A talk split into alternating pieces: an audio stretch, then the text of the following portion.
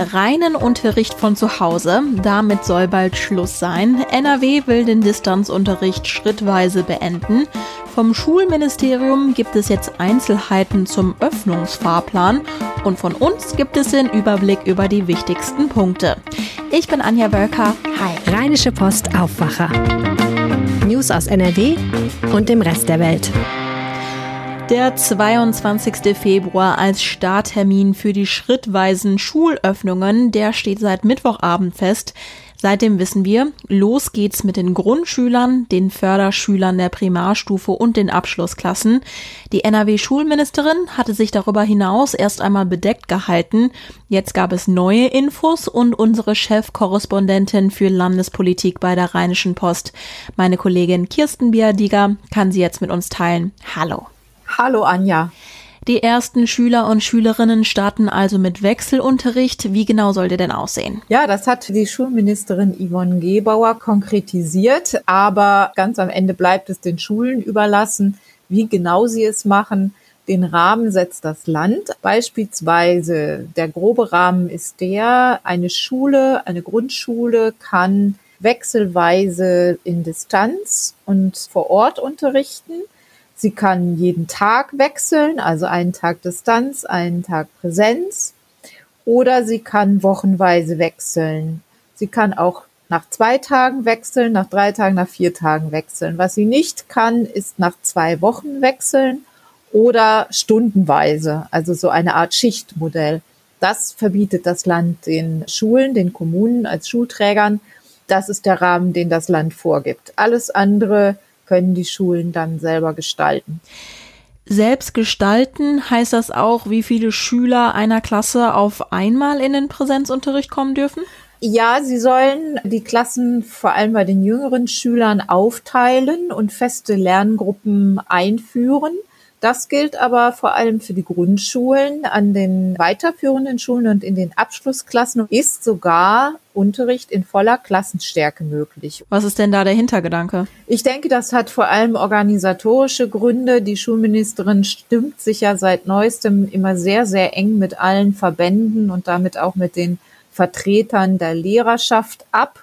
Im Kurssystem ist es ja nicht ganz einfach, die Kurse zu teilen und dann auch wiederum feste Lerngruppen zu haben, so dass die Organisation einer Schule damit höchstwahrscheinlich sehr schwierig würde. Daher hat die Schulministerin in diesen Fällen gesagt, kann ein solcher Kurs, ein Leistungskurs beispielsweise, in der vollen Gruppenstärke unterrichtet werden. Ab einer Inzidenz von 50 dürfen noch mehr Schüler zurück in die Schulen. Gibt es denn da wiederum eine bestimmte Reihenfolge? Darauf will sich heute noch niemand einlassen. Auch die Zahl von 50 hatte die Schulministerin mehr oder weniger ad hoc eingebracht. Die Idee war wohl, auch den anderen Schülern jetzt eine Perspektive zu geben. Es ist ja auch wirklich nicht einfach, wenn man sich jetzt dann auch einzelne Familien anschaut der ältere Bruder oder die ältere Schwester darf dann wieder in die Schule oder die jüngere Schwester, je nachdem, ob es eine Grundschülerin ist oder Abschlussprüfling. Und andere müssen zu Hause bleiben. Das heißt, für den Fall, dass wir in NRW die Inzidenz von 50 erreichen, wurde noch nicht festgelegt, dass dann beispielsweise alle Schüler und Schülerinnen auch wieder Präsenzunterricht haben können? Nein, das würde sicher dann auch nochmal ganz genau angeschaut und auch dann wiederum in Abstimmung mit zumindest den benachbarten Bundesländern von Nordrhein-Westfalen auch nochmal besprochen, was, wann, wie und in welchem Rhythmus nach einer Inzidenz von 50 wieder in die Schulen zurückkommt. Das wird man dann entscheiden. Lehrer und Erzieher rücken auch in der Impfreihenfolge nach vorne. Bis sie geimpft sind, wird es ja aber noch ein bisschen dauern. Wie sehen also die Maßnahmen für den Schutz in den Schulen aus? Ja, da hat sich leider gar nicht so viel getan. Also äh, nach wie vor sind Masken äh, das Gebot der Stunde, Masken auch am Platz, Sicherheitsabstand auf den Fluren und im Klassenzimmer sowieso. Und Lüften, das dürfte gerade, wenn die Temperaturen jetzt so niedrig bleiben, sehr, sehr unangenehm werden. Also diese Maßnahmen werden weitergeführt. Für die Lehrer gibt es ein bisschen mehr Schutz. Die Lehrer werden sich zweimal in der Woche testen lassen können, kostenlos auch. Das war vorher nicht möglich.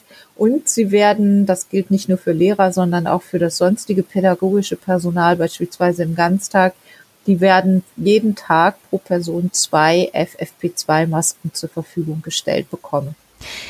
Gestern lag der Inzidenzwert in NRW bei 62,7. In diesem Zusammenhang habe ich auch immer wieder auf Social Media Posts von Menschen gesehen, die in etwa sagen, Hallo, was reden wir hier über Lockerungen? Wir müssen erstmal das Virus in den Griff bekommen. Menschen sterben weiterhin. Und dann gibt's ja auch noch die Mutanten. Also sie betonen nochmal, hey, das ist eine echt gefährliche Situation, in der wir uns gerade befinden. Ist das der richtige Schritt, also jetzt die Schulen und Kitas zu öffnen? da ist ja wirklich Deutschland sehr gespalten in dieser Frage. Also es gibt da die Fraktion, die du gerade genannt hast, aber es gibt ja auch die anderen, die sagen, wir haben nur noch eine Inzidenz von 62 und halten trotzdem weite Teile der Schülerschaft weiter zu Hause mit den ganzen Folgen, die man ja inzwischen auch immer besser kennt, psychischen Folgen, gesundheitlichen Folgen, nicht zuletzt natürlich Folgen für den Lernfortschritt und die soziale Bildungsgerechtigkeit, also all diese Punkte gilt es ja mit zu bedenken. Da ist dieses, äh, die sind diese Öffnungsschritte ein Kompromiss, also wie ja vieles in der Pandemie auch immer nur ein Kompromiss ist, den eben manche als zu weitgehend bewerten und andere dann wiederum als das Gegenteil. Wie fallen denn grundsätzlich die Reaktionen auf die Pläne des Schulministeriums aus? Was sagen beispielsweise die Verbände? Weil die Verbände eben im Vorfeld jetzt stärker eingebunden sind, ist ihnen so ein bisschen der Wind aus den Segeln genommen. Es ist natürlich schwierig, wenn sie vorher zugestimmt haben, diesem Maßnahmenpaket, dann im Nachhinein zu sagen, ja, hat uns doch nicht gefallen. Also ist die Kritik der Verbände hält sich im Großen und Ganzen in Grenzen.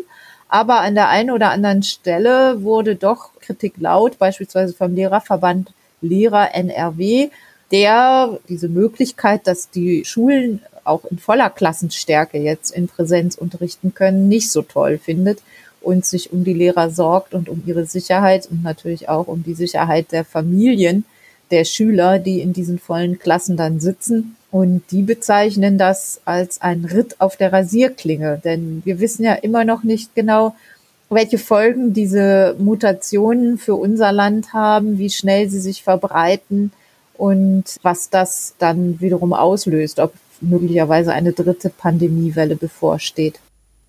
Danke dir, Kirsten, für das Update. Ja, sehr gern, Anja. Es ist richtig kalt draußen. Eigentlich heißt es ja so schön, es gibt kein schlechtes Wetter, es gibt nur falsche Kleidung. Bei dem Schnee und dem Eis kann man sich als Fußgänger zwar dick einpacken, wer aber mit dem Auto unterwegs ist, der kommt zum Teil gar nicht erst weg vom Fleck. Und wer lieber auf ein Fahrrad setzt, stößt auch auf richtige Probleme. Die Hörer vom Düsseldorf Aufwacher haben davon vielleicht schon mal gehört. In der Landeshauptstadt gibt es deswegen Stress. Mein Kollege Hendrik Gasterland hat die Story. Hi. Hallo Anja. Wie ist der Zank denn jetzt ins Rollen gekommen? No pun intended. Also am Wochenende hat es ja in Düsseldorf richtig stark geschneit. Die Straßen wurden teilweise gut geräumt, aber allerdings die Radwege nicht.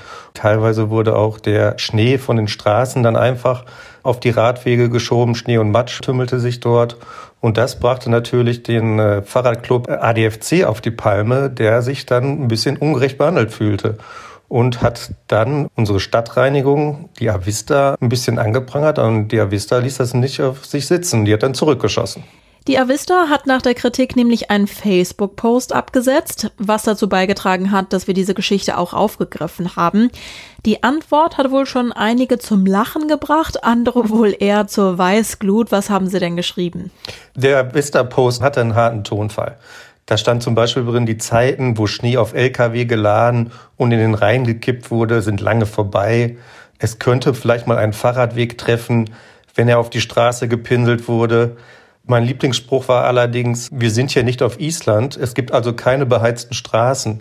Also die Avista hat schon äh, hart geschossen und wurde dafür auch heftig kritisiert dann im Netz, bis dann am Mittwochabend der Geschäftsführer der Avista sich entschuldigte.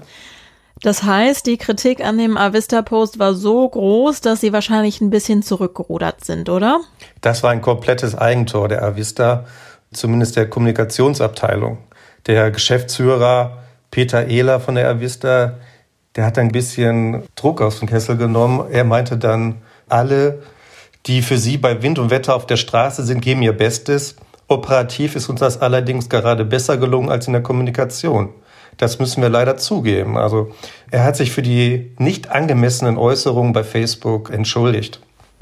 Man muss ja auch vielleicht für die Radfahrer auch mal eine Lanze brechen. In vielen Städten in NRW sind ja auch die Essenslieferdienste zum Beispiel mit dem Fahrrad unterwegs oder die Postboten.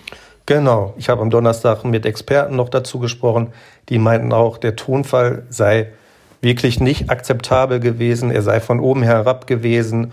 Zum Fahrradfahren ist man möglicherweise gezwungen zurzeit. Wir haben Corona, die, der ÖPNV, den empfinden manche vielleicht zu gefährlich, fürchten da eine Ansteckung und ein Auto kann sich auch nicht jeder leisten und da wirkt die Empfehlung, äh, bei dem Wetter jetzt mal das Fahrrad stehen zu lassen, für den Experten schon ein bisschen zynisch. Findet der ADFC denn, dass die Entschuldigung ausreichend ist? Also ist die Geschichte damit gegessen? Nein, die Geschichte ist damit nicht gegessen. Ich habe am Donnerstag mit Lerke Thürer gesprochen, das ist stellvertretende Vorsitzende des ADFC hier in Düsseldorf. Sie hat die Entschuldigung zur Kenntnis genommen, klar, aber das Thema ist dafür noch nicht gegessen. Also sie fordert ganz klar, dass sich jetzt mal bald hier der Plan des Winterdienstes ändert, dass er angepasst wird mit dem Radwegenetz, weil das hat sich komplett verändert. Und äh, der Plan ist zehn Jahre alt inzwischen und in der Zeit hat sich doch einiges getan. Wie geht's dann jetzt weiter? Oberbürgermeister Keller hat sich am äh, Donnerstagabend eingeschaltet.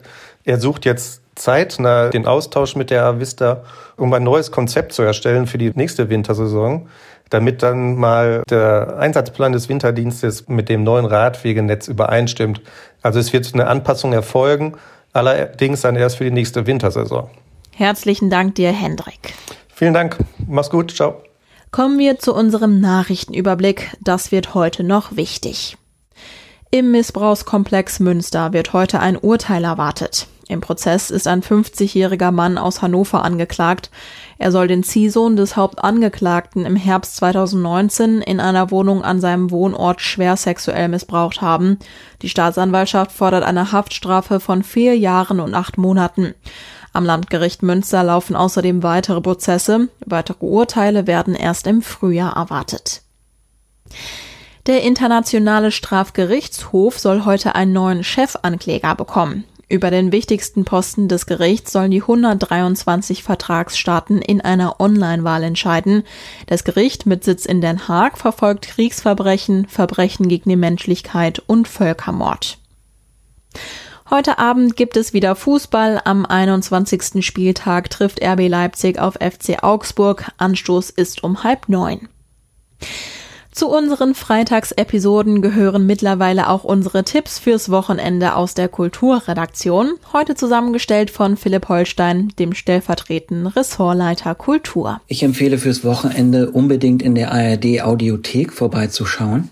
Sowieso und überhaupt, weil man da immer etwas findet, aber ganz besonders, weil es neuerdings eine Lesung von Auf der Suche nach der verlorenen Zeit von Marcel Proust gibt. 329 Teile werden am Ende dort stehen, jeweils eine halbe Stunde lang. Und Peter Matic hat den Job übernommen, dieses riesige Buch einzulesen. Und er macht das total toll. Man kann sich eigentlich auf jede neue Folge freuen. Außerdem meine Empfehlung, dann direkt rüber zu wechseln zu YouTube. Da habe ich ein Video vor einiger Zeit entdeckt, was mich total fasziniert hat. Und zwar ist das ein Ausschnitt aus einem Konzert von Morrissey aus dem Jahr 1991. Er beginnt gerade das Lied Cosmic Dancer, eine Coverversion von T-Rex, zu singen. Und dann hört man auf einmal eine Stimme, die einem bekannt vorkommt und wie ein Geist aus dem Dunkel, aus dem Bühnenhintergrund kommt auf einmal David Bowie dazu und steigt ein ins Duett. Und auch morgen gibt es wieder einen Aufwacher für euch. In unserem ausführlichen Samstagsformat blicken wir diesmal in die Region, genauer nach Mönchengladbach.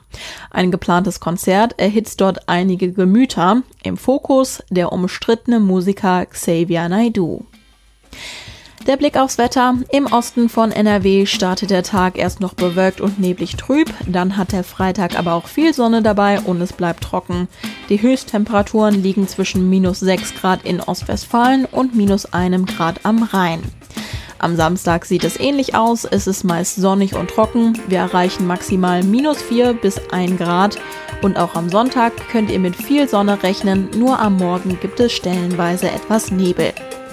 Ich hoffe, ihr kommt entspannt durch euren Freitag und startet dann in ein angenehmes Wochenende. Ich bin Anja Wölker. Bis dahin. Mehr Nachrichten aus NRW gibt's jederzeit auf RP Online. rp-online.de